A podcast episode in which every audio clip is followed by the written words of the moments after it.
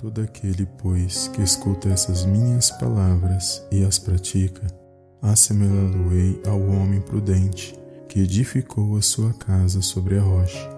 E desceu a chuva, e correram os rios, e assopraram os ventos, e combateram aquela casa, e não caiu, porque estava edificada sobre a rocha. E aquele que ouve estas minhas palavras e não as cumpre, compará-lo-ei ao homem insensato que edificou a sua casa sobre a areia, e desceu a chuva, e correram os rios, e assopraram os ventos, e combateram aquela casa, e caiu, e foi grande a sua queda. Amém, amados. Glórias a Deus. Amados, há dois alicerces ao qual nós estamos lendo dentro desta passagem bíblica. E nós sabemos que o primeiro alicerce mencionado nesta palavra, que é a rocha, simboliza o Senhor Jesus e a areia simboliza nossa confiança nas coisas deste mundo.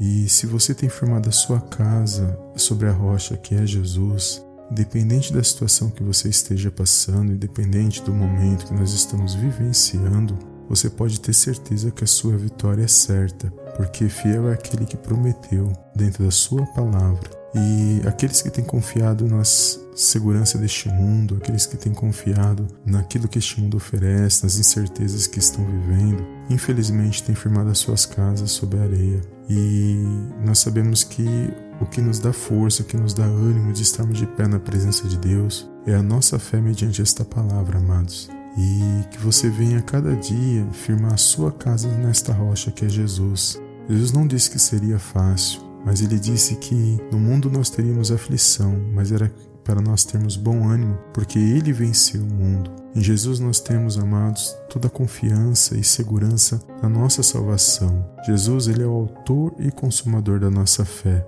A ele foi dado toda a honra, glória, domínio e majestade. Então que você possa cada dia firmar a sua casa sobre a rocha que é o Senhor Jesus e não confiar naquilo que este mundo oferece, porque aqui é somente uma passagem, nada trouxemos para este mundo e nada poderemos levar dele. Que você possa viver o melhor de Deus nesta terra, mas sempre lembrando que a nossa confiança, que nós almejamos, está firmado nas promessas e nas palavras do Senhor Jesus, e que esta palavra venha se cumprir a cada dia na minha e na sua vida. Amém? Que você possa guardar esta palavra no seu coração e que você venha ter um dia abençoado em nome de Jesus. Em nome do Senhor Jesus. Amém. Amém. Amém.